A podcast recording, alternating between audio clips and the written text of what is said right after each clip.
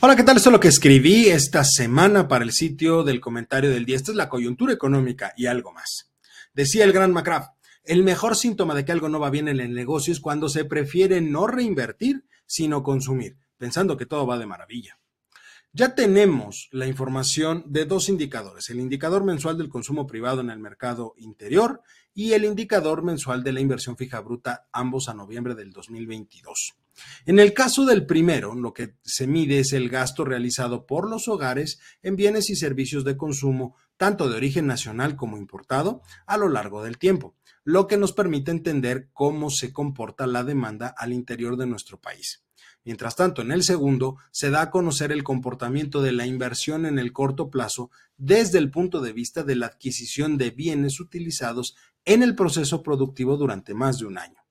En el caso de este último, del indicador mensual de la inversión fija bruta, y de acuerdo con el INEGI, en términos anuales, el gasto en bienes de producción en nuestro país tuvo un crecimiento del 5.9%, lo cual es un buen nivel siendo el rubro de mayor crecimiento el de maquinaria y equipo con un total del 12.2%.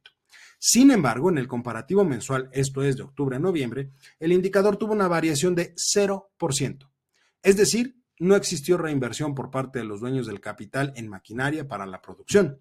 Dada esta situación y si analizamos el histórico, los niveles de inversión fija bruta en nuestro país se encuentran aún muy por debajo de lo que se tenía en el año 2017 lo cual es síntoma de lo que puede suceder en los siguientes meses, al no reinvertir en bienes productivos, que no es otra cosa más que evitar el crecimiento del mercado interno y la generación de empleos.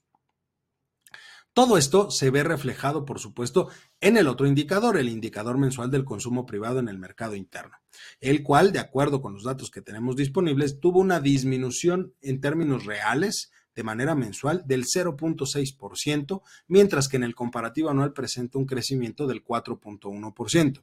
Ambos datos sonarían interesantes y el de crecimiento mucho más. Sin embargo, hay que destacar que ese crecimiento, ese incremento fue de bienes de origen importado, una tasa del 6.3% versus el crecimiento de 3.8% de los bienes y servicios nacionales. Esto implica, en buen cristiano, que al interior de nuestro país se tiene una mayor demanda por aquellos bienes que no son producidos dentro de las fronteras. Una situación que puede ser producto simplemente de un efecto de eh, sustitución por disponibilidad de productos, lo que no hay aquí se busca fuera del país, y eso vendría a comprobar hasta cierto punto que al interior de la economía mexicana sí existe cierta debilidad. Ambos indicadores, tanto el consumo como la inversión fija bruta, dejan ver que el panorama económico para los siguientes meses no será nada sencillo. Mientras no se busque impulsar el mercado interno, situación que no será posible a menos de que se sienten las bases necesarias para poder generar la certeza y confianza entre los dueños del capital, para poder generar una mayor inversión en nuestro país y, por lo tanto, fortalecer la producción de bienes y servicios que hoy por hoy no son producidos dentro del país, pero sí son demandados por los ciudadanos. Entendamos que esa situación es una ventana de oportunidad para los empresarios. Sí y solo sí, como lo he mencionado en otras ocasiones, existe un Estado de Derecho que son las condiciones necesarias mínimas para poder brindar certeza jurídica y económica. Finalmente, y justamente respecto de esa certeza que acaba de mencionar, me parece apropiado señalar que eh, quien hoy encabeza el Poder Judicial de la Federación, es decir, la ministra Norma Piña, ha demostrado en tan solo unas cuantas semanas que la Corte se manejará en todo momento en favor del cuidado del Estado de Derecho, algo que realmente necesitamos, dejando muy claro que la autonomía de ese poder se debe respetar no por un lujo, sino por una obligación.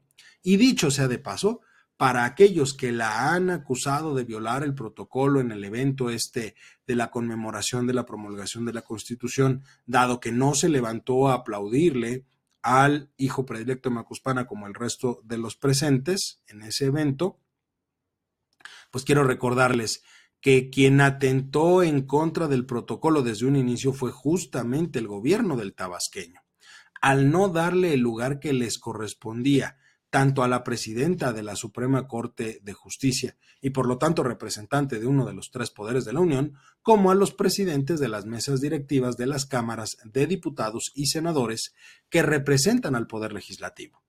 Nos debe de quedar algo muy, muy claro. Son tres poderes al mismo nivel. Vivimos en un país de división de poderes. El poder ejecutivo está al mismo nivel que los otros dos. No es más que los otros quien en verdad crea lo contrario solamente demuestra ser un ignorante.